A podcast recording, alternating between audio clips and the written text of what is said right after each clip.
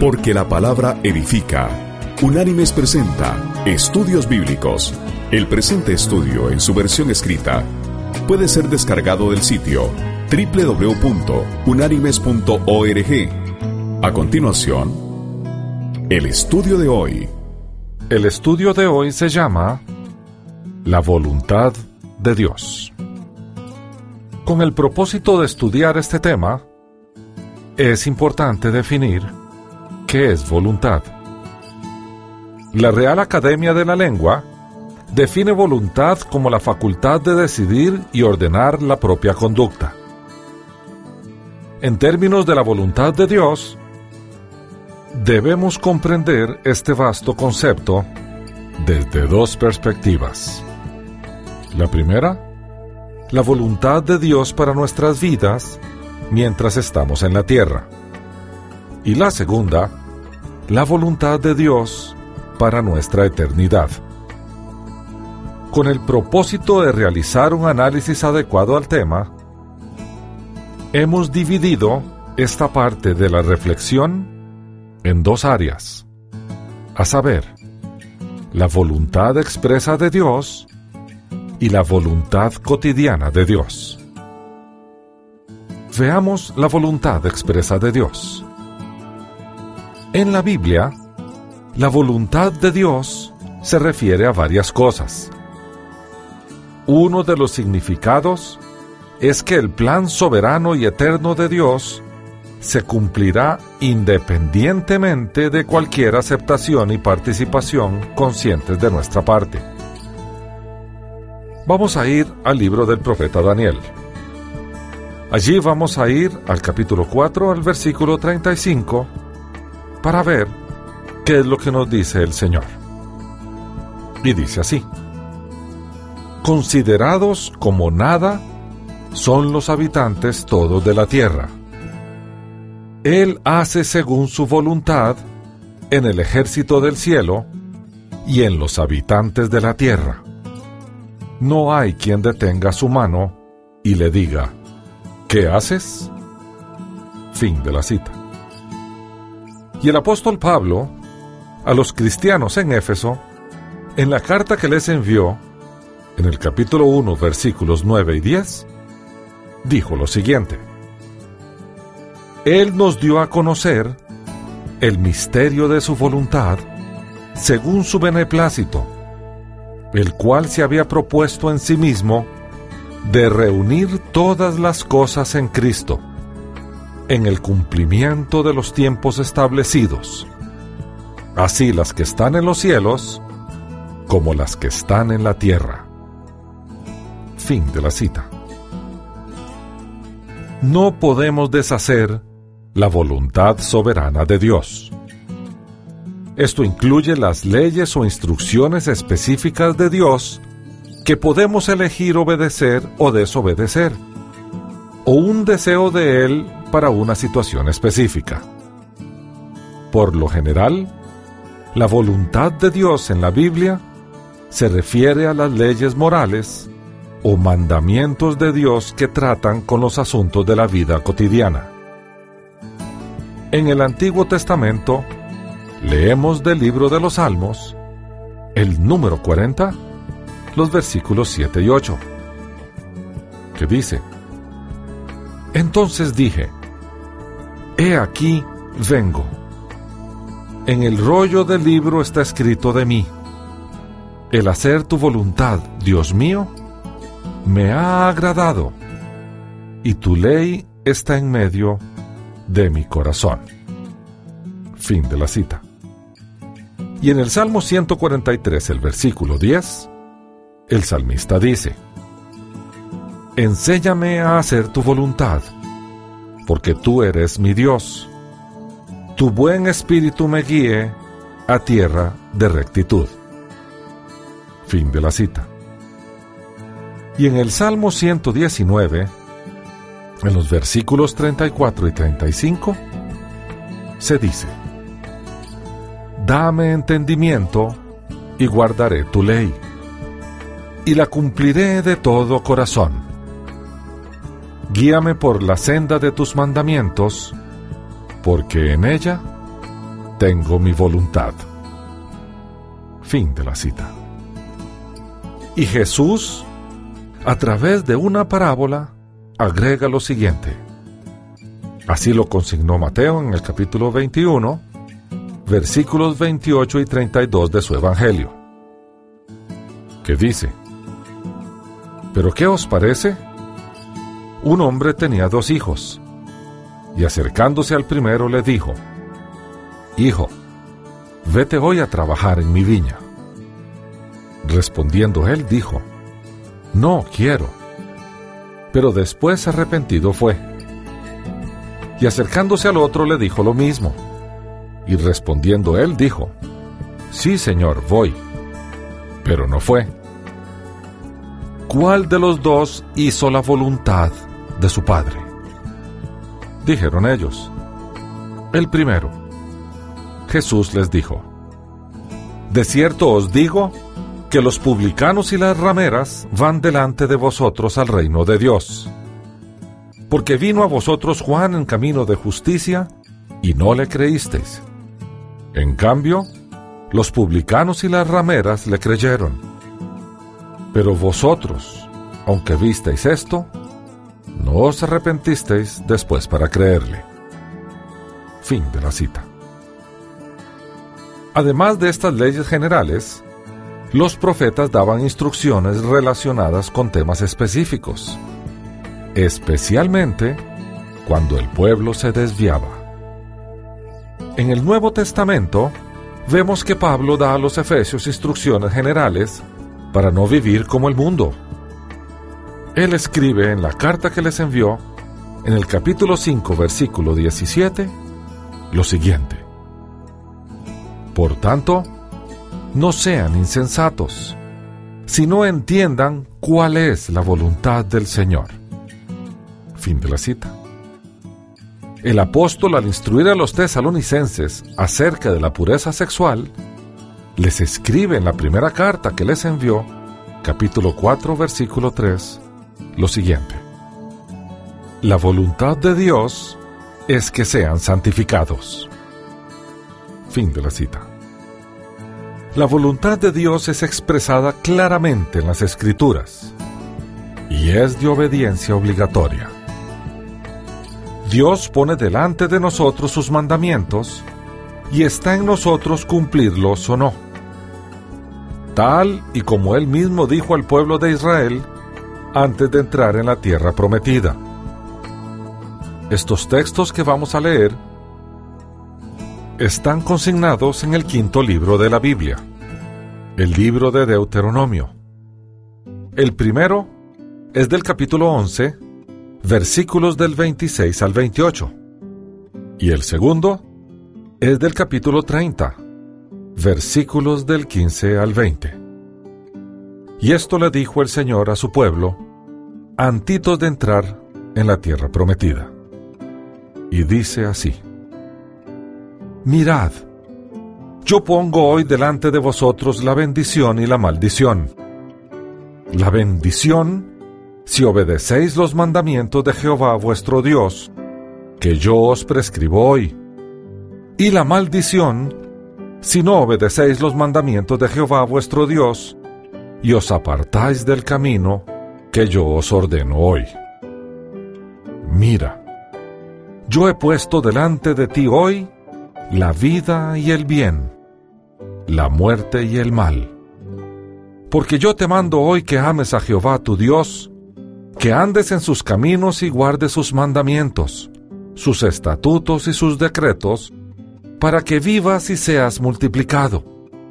Y Jehová tu Dios te bendiga en la tierra a la cual vas a entrar para tomarla en posesión.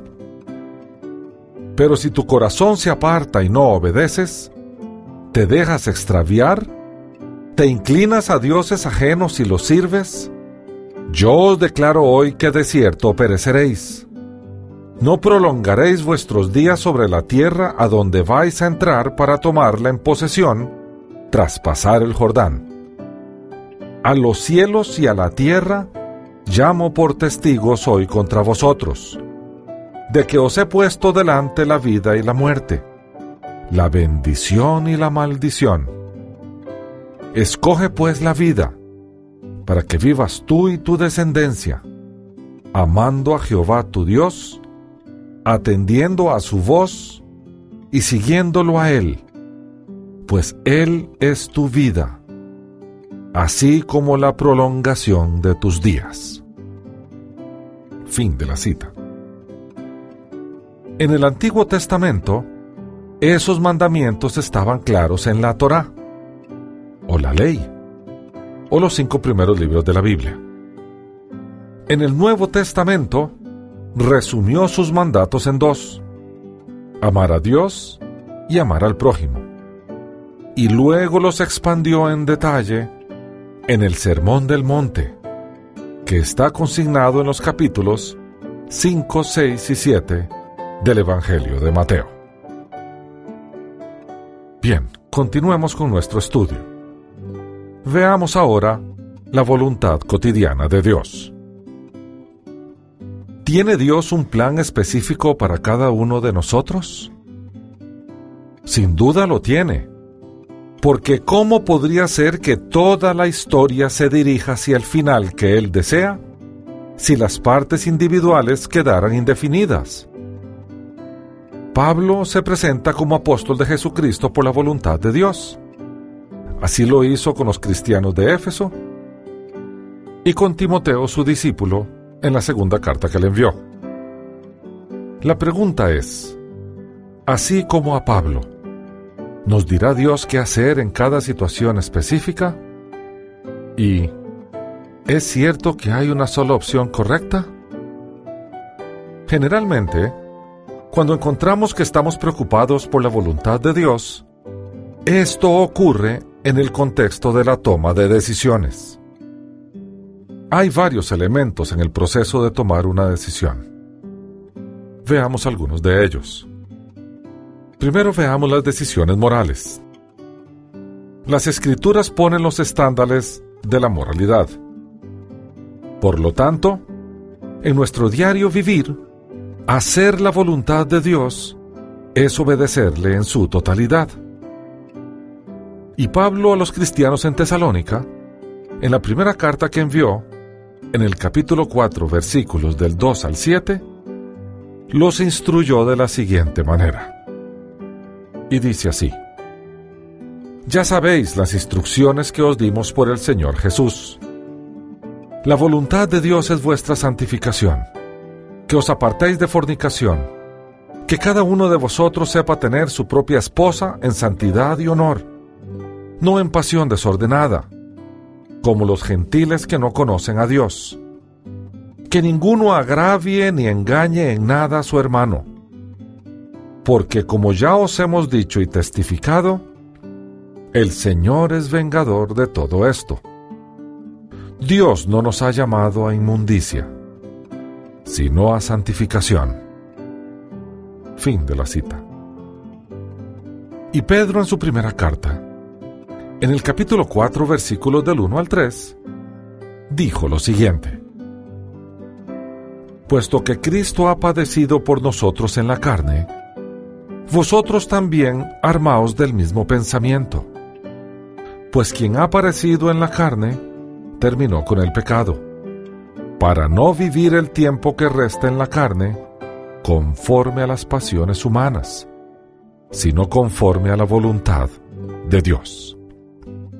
Baste ya el tiempo pasado para haber hecho lo que agrada a los gentiles, andando en lascivias, placeres, borracheras, orgías, disipación y abominables idolatrías. Fin de la cita. Cuestionémonos entonces cuál es el método de toma de decisiones. Hay un cambio en la forma en que las personas buscaban dirección entre la era del antiguo pacto y la del nuevo pacto. En tiempos del Antiguo Testamento, las personas usaban diversas formas para conocer la voluntad de Dios, incluyendo echar suertes, usar el Urim y el Tumim, que eran piedras para echar suertes, e interpretando sueños. Sin embargo, las cosas cambiaron luego de la llegada del Espíritu Santo. Luego de Pentecostés, no hay ninguna instancia en que la Iglesia buscó la voluntad de Dios a través de algunas de las formas de adivinación encontradas en el Antiguo Testamento. El Nuevo Testamento no da ninguna orden explícita de buscar la voluntad de Dios, ni podremos encontrar alguna instrucción específica sobre qué hacer para conocer la voluntad de Dios. Dios no administra su iglesia de la misma forma que administró al viejo Israel.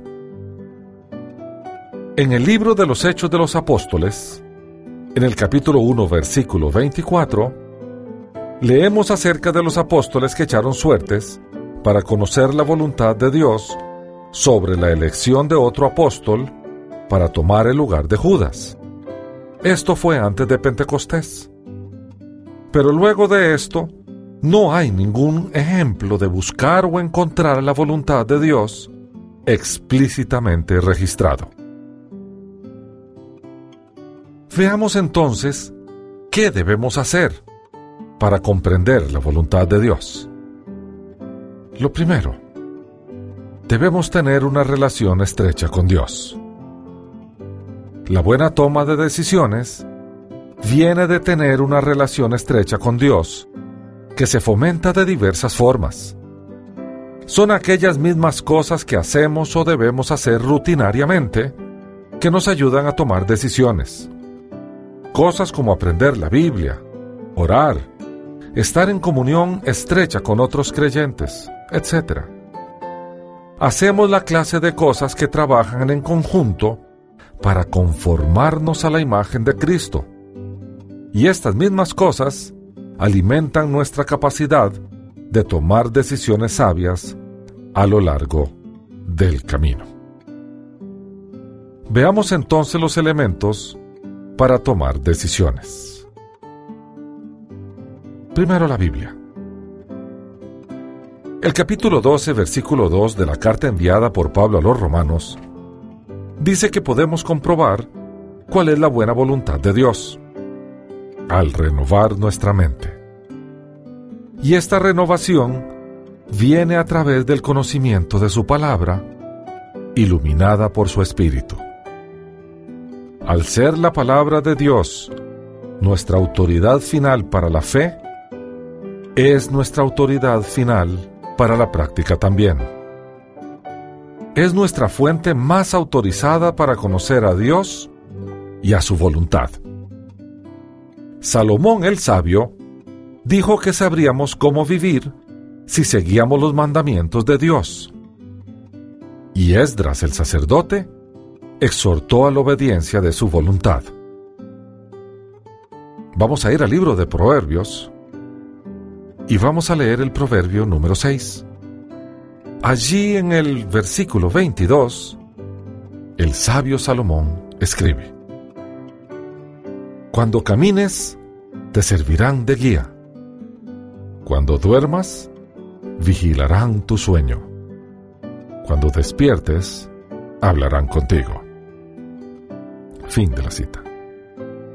Y en el libro de Esdras, en el capítulo 10, versículo 11, se consigna lo siguiente. Ahora pues, dad gloria a Jehová, Dios de vuestros padres. Haced su voluntad y apartaos de los pueblos de las tierras y de las mujeres extranjeras. Fin de la cita. Y esto es porque las escrituras tienen un propósito muy claro. Y así lo escribió Pablo a su discípulo Timoteo en la segunda carta que le envió, en el capítulo 3, versículos del 15 al 17, que dice, y que desde la niñez has sabido las sagradas escrituras, las cuales te pueden hacer sabio para la salvación por la fe que es en Cristo Jesús. Toda la escritura es inspirada por Dios y útil para enseñar, para redarguir, para corregir, para instruir en justicia, a fin de que el hombre de Dios sea perfecto, enteramente preparado para toda buena obra. Fin de la cita. Pablo dice acerca del propósito de las escrituras. Enseñar, reprender, corregir e instruir en la justicia. Es aquí donde aprendemos acerca de Dios y su obra. Encontramos reprensión y corrección cuando nos apartamos y descubrimos lo que constituye una vida de justicia. Esto incluye la parte de toma de decisiones de la vida.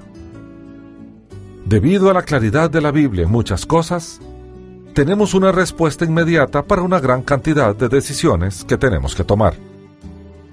Por ejemplo, un hombre no necesita preguntar a Dios si es su voluntad que coquetee con la esposa del vecino.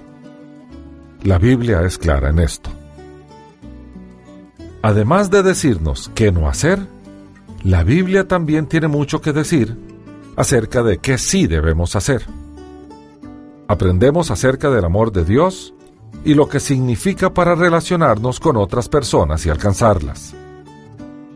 Aprendemos acerca del valor del mundo creado, del trabajo, de dar de lo nuestro, del dinero, de la familia. Aprendemos acerca del proyecto general de Dios, la redención, y vemos cómo nosotros podemos ser modelos de un amor redentor en nuestro mundo de hoy. Sigamos adelante. Veamos ahora lo que nosotros deseamos. Los deseos que salen desde lo profundo de nuestro corazón. Otra fuente para obtener dirección son estos deseos. ¿Sorprende? El salmista en el Salmo 37, versículo 4 escribe, Deleítate en el Señor, y Él te concederá los deseos de tu corazón. Fin de la cita. Deleitarse en Él involucra querer lo que Él quiere. Modelar nuestros deseos de acuerdo con los suyos. Esto viene de caminar cerca de Él. Dios nos da talentos y capacidades por una razón. Si estas cosas son honorables y útiles para el reino de Dios, no deben ser rechazados simplemente por temor a que Dios podría no gustarle que hagamos algo que disfrutamos. Como dijo un hombre, podemos amar a Dios y hacer lo que queramos cuando caminamos cerca de Él, porque lo conocemos a Él y conocemos las cosas que Él desea. La clave entonces es alinear los deseos de Dios con los nuestros. Así haremos lo que queremos, porque eso es lo que Dios quiere. Sigamos adelante. La oración y la meditación. Caminar cerca de Dios solo puede ocurrir mediante la oración constante. Este es otro elemento significativo de nuestra toma de decisiones. Mediante la oración, nos forzamos a mantenernos en sintonía con Dios. Nuestra oración es alimentada por un conocimiento y una meditación en su palabra.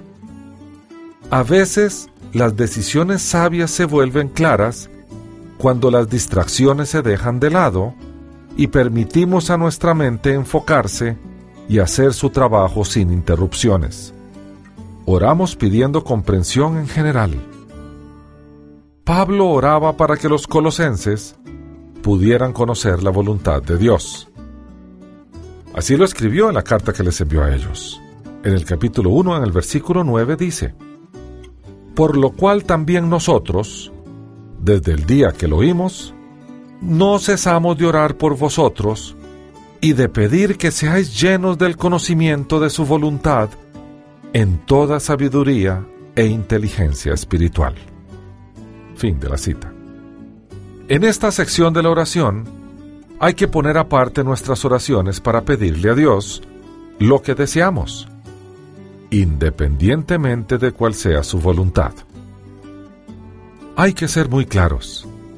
La voluntad de Dios se va a hacer porque sigue un plan divino. No hay oración que podamos esbozar que haga que el Señor cambie su plan porque éste es perfecto. Como ejemplo a esto, vemos que cuando el Señor decide llevarse a un ser querido, es porque eso es lo que conviene, nos guste o no. No nos toca a nosotros pedirle que lo deje en la tierra, pues eso sería como decirle a Dios, yo sé mejor que tú lo que conviene, por lo tanto, hágase mi voluntad y no la tuya. Sería jugar a ser dioses.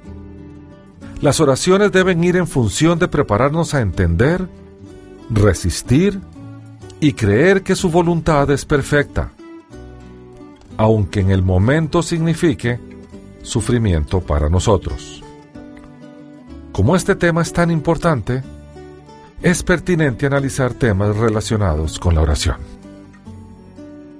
Hay personas que consideran inapropiado orar al Señor pidiéndole por nuestras necesidades o nuestros anhelos. Y dicen que la oración es impropia.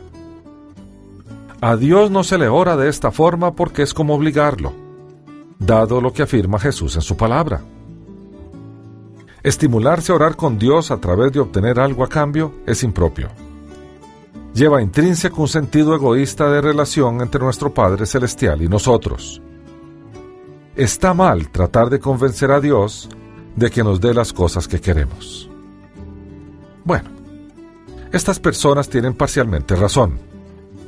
Nuestro Dios no es uno que no desee darnos lo que conviene, ni uno que no escuche lo que le decimos. En realidad, lo que el Señor busca no es que lo persuadamos, sino que reconozcamos cada día la necesidad de su providencia. Desea y anhela que hablemos con Él cada día y todos los días. Que en verdad y sin hipocresías establezcamos una relación Padre-Hijo. Hay otras personas que dicen que la oración es innecesaria Dicen que la gente incrédula la pasa bien sin orar. ¿Por qué entonces debemos hacerlo nosotros? Según parece, los no creyentes reciben lo mismo o más del Señor que nosotros, sin orar. En verdad, debemos distinguir entre las dádivas de Dios como Creador y sus dádivas como Padre. Como Creador, da cosechas hace llover sobre buenos y malos, dispensa su bondad sobre todos.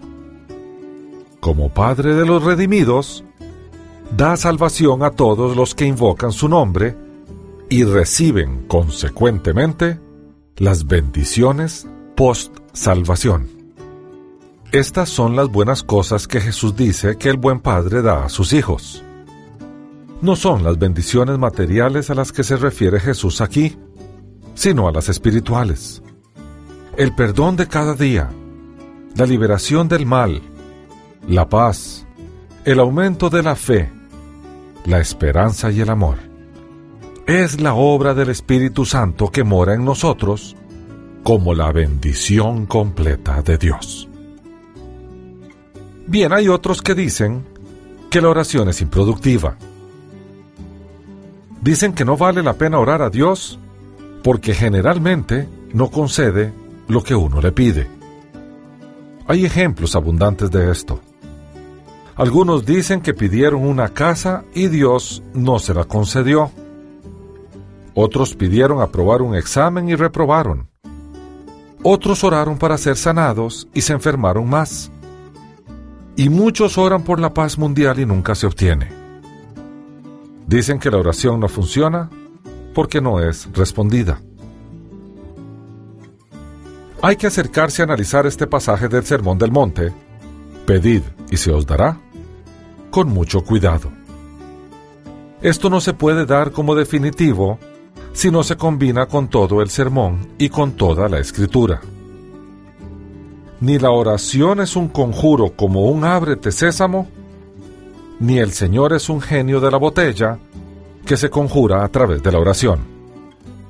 La oración no es magia, ni nuestro Señor es nuestro servidor como para obligarle a conceder lo que a nosotros se nos da la gana. La creación no puede darle órdenes a su creador. La escritura es muy clara. Solo Dios sabe lo que conviene. Si nos diera todo lo que le pedimos, estaríamos asumiendo que nosotros sabemos, mejor que Él, lo que conviene, lo cual nos colocaría en una posición superior a la del mismo Creador del universo. Adicionalmente, si Él solamente da buenas dádivas a sus hijos, solo Él sabe cuáles son buenas y cuáles no. Las malas dádivas, las no convenientes, no nos las va a dar no importa cuánto pidamos o gritemos. Él las negará porque solo Él puede distinguir entre las buenas y las malas. Bien, sigamos adelante con nuestro estudio. Veamos ahora la guía del Espíritu. Un elemento muy importante para conocer la mente y la voluntad de Dios es el ministerio del Espíritu Santo en nuestra vida. Su presencia dentro de nosotros es una de las principales diferencias entre nosotros y los santos del Antiguo Testamento. Esto es significativo con relación a conocer la voluntad de Dios. Pablo, en la carta que envió a la iglesia en Roma, en el capítulo 8, versículo 27 dice, Pero el que escudriña los corazones sabe cuál es la intención del Espíritu, porque conforme a la voluntad de Dios, intercede por los santos. Fin de la cita. Una forma en que el Espíritu nos ayuda a conocer la voluntad de Dios es lo que llamamos iluminación, el medio que usa para ayudarnos a entender el significado más profundo de la Biblia. Otra forma es trayendo cosas a nuestra consideración. Un erudito hablaba de codazos del espíritu o centrarse en una inquietud. Cuando decimos que tenemos una visión o una carga por algo, dice, nos estamos refiriendo a una impresión. Cuando nuestra preocupación es realmente bíblica, estamos en lo correcto si consideramos que nuestra impresión es un codazo del Espíritu Santo. A veces, los cristianos dicen que el Señor les dijo que hicieran algo. Si bien no podemos ni queremos definir los límites de cómo Dios puede guiarnos, podemos aprender de la Biblia lo que podríamos esperar. Quienes dicen que Dios da revelaciones especiales de su voluntad a veces se refieren a situaciones como la experiencia de Pablo en el camino a Damasco, o de Pedro en el techo de Simón el Curtidor, donde se enteró que hubo un cambio en las leyes alimenticias. Pero notemos que estas revelaciones especiales llegaron sin buscarlas. No vinieron en respuesta a un deseo de conocer la voluntad de Dios. No hay ningún lugar en el Nuevo Testamento donde se nos enseña a buscar una revelación especial de Dios. La pregunta no es si Dios puede hablar de esta forma, porque sin duda lo puede hacer. Estamos hablando acá de la norma, de lo que podemos esperar de Dios en el curso normal de la vida. ¿Qué debemos hacer si creemos que el Espíritu está hablando directamente? Las impresiones deben ser verificadas rigurosamente mediante la sabiduría bíblica. La sabiduría corporativa de la comunidad creyente, así como la sabiduría personal. Y vamos entonces ahora a analizar la sabiduría corporativa de la comunidad creyente, o sea, de la iglesia. Al hablar de la sabiduría corporativa, el consejo de otros es un elemento importante para tomar decisiones. Dice el autor de Proverbios en el Proverbio 11, capítulo 14, que donde no hay dirección sabia, caerá el pueblo. Mas en la multitud de consejeros hay seguridad. Fin de la cita. Este tipo de consejo se encuentra principalmente en la iglesia porque es la iglesia la que es responsable de hacer la voluntad de Dios en la tierra. A veces podemos encontrar buenos consejos en algunos asuntos provenientes de gente que no es creyente.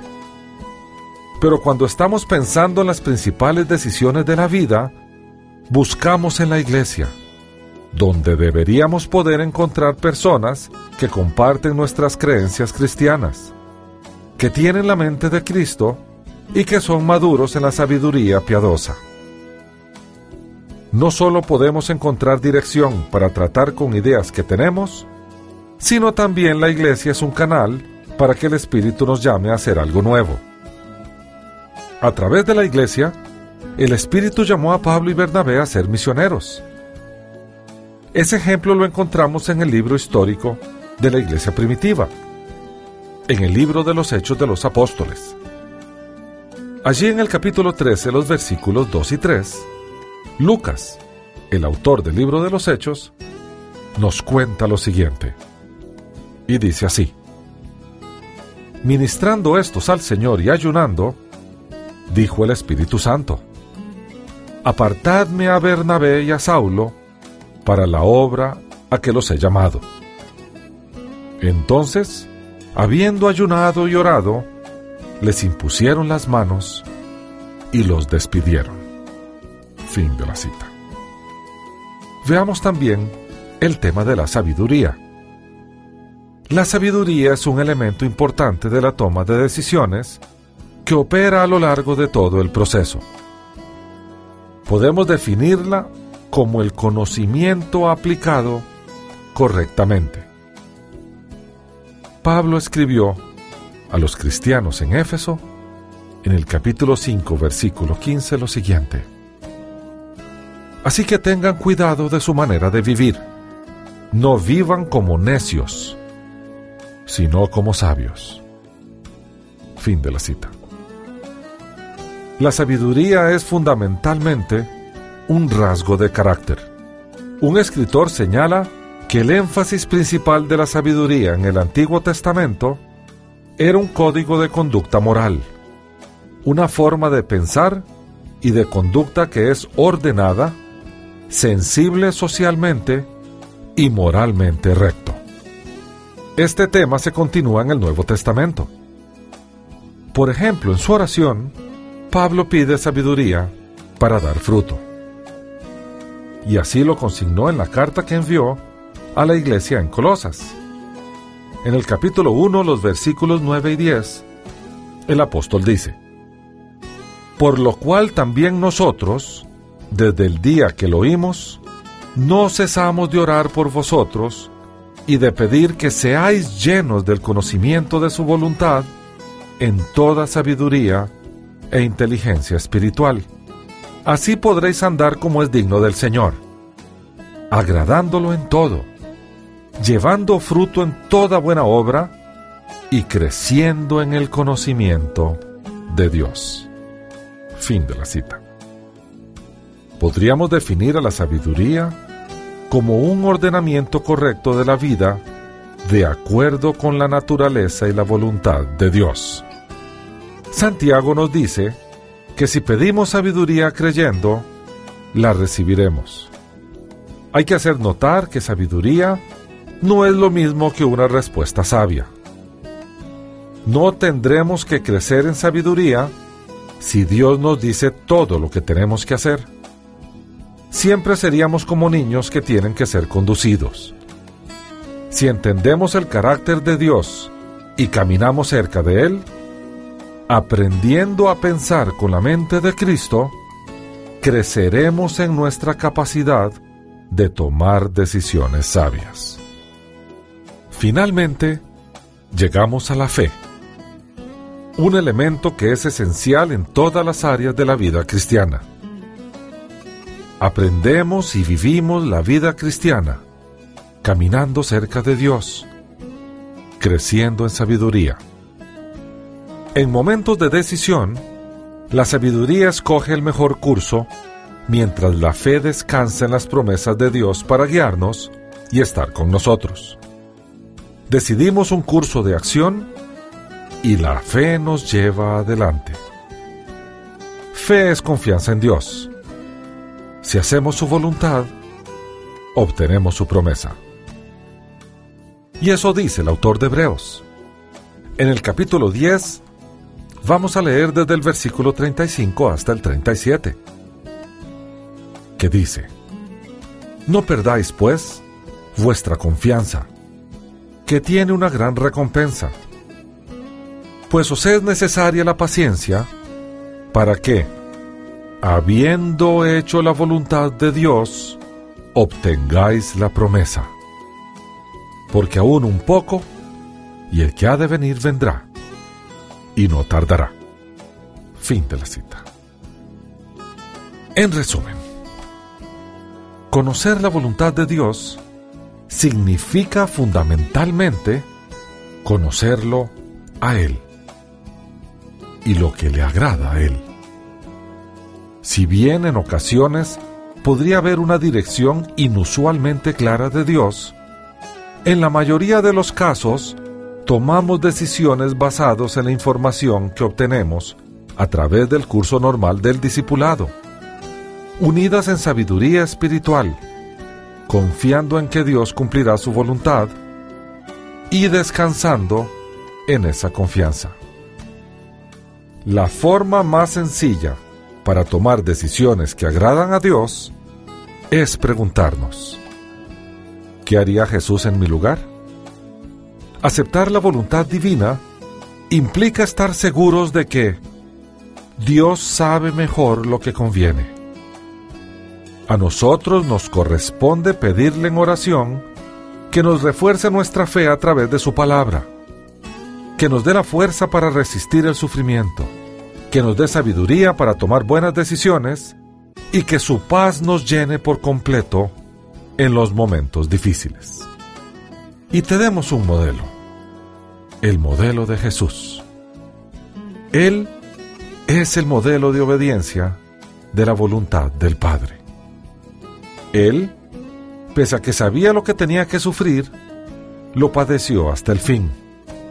En su oración al Padre, claramente subordinó su voluntad a la de Él. Juan en su Evangelio lo consignó así en el capítulo 5, versículo 30. Cuando el Señor dice, no puedo yo hacer nada por mí mismo. Según oigo así juzgo, y mi juicio es justo, porque no busco mi voluntad, sino la voluntad del Padre que me envió. Fin de la cita. Y en uno de los momentos más difíciles que tuvo el Señor, justo antes de que lo prendieran en el huerto de Getsemaní, Él se sometió a su Padre. Y así lo consignó Lucas en el capítulo 22 de su Evangelio. Allí en los versículos del 41 al 44 se consignó lo siguiente. Y dice así. Se apartó de ellos a distancia como de un tiro de piedra. Y puesto de rodillas, oró, diciendo, Padre, si quieres, pasa de mí esta copa pero no se haga mi voluntad, sino la tuya. Entonces se le apareció un ángel del cielo para fortalecerlo. Lleno de angustia, oraba más intensamente, y era su sudor como grandes gotas de sangre que caían hasta la tierra. Fin de la cita. Todos los creyentes debemos tener nuestro Getsemaní, allí donde sometemos nuestra propia voluntad a la de nuestro Padre. Si lo hacemos, esto es, si conocemos al Señor en la profundidad de su voluntad y la obedecemos, nuestros deseos estarán alineados con los suyos, nos deleitaremos en Él y serán concedidos los deseos de nuestro corazón. Finalmente, los creyentes, la fe y el mundo. La palabra de Dios nos presenta dos reinos y dos clases de vida. El mundo, sus tentaciones y deseos, y el reino de Dios con su contracultura. En el Sermón del Monte, consignado en los capítulos 5, 6 y 7 del Evangelio de Mateo, Jesús nos muestra claramente cómo debemos vivir mientras estamos en este mundo. Nos llama a ser diferentes, a amar cuando el mundo dice que hay que odiar, a compartir cuando el mundo nos dice que hay que guardar. El Señor nos llama a ser contracultura. Si somos reales discípulos de Jesús, entonces nos aplica la exhortación de Juan, que consignó en su primera carta, en el capítulo 1, versículos del 15 al 17, donde el apóstol dice, No améis al mundo ni las cosas que están en el mundo. Si alguno ama al mundo, el amor del Padre no está en él, porque nada de lo que hay en el mundo, los deseos de la carne, los deseos de los ojos y la vanagloria de la vida, proviene del Padre, sino del mundo. Y el mundo pasa, y sus deseos, pero el que hace la voluntad de Dios, permanece para siempre. Hasta aquí el estudio de hoy. El presente estudio está basado parcialmente en el estudio La voluntad de Dios de Rick Wade, de los Ministerios Probe. Las citas de las Escrituras son tomadas de la Biblia Reina Valera, revisión 1995. Unánimes presentó Estudios Bíblicos, porque lámpara a mis pies es tu palabra y lumbrera en mi camino. Que Dios te bendiga.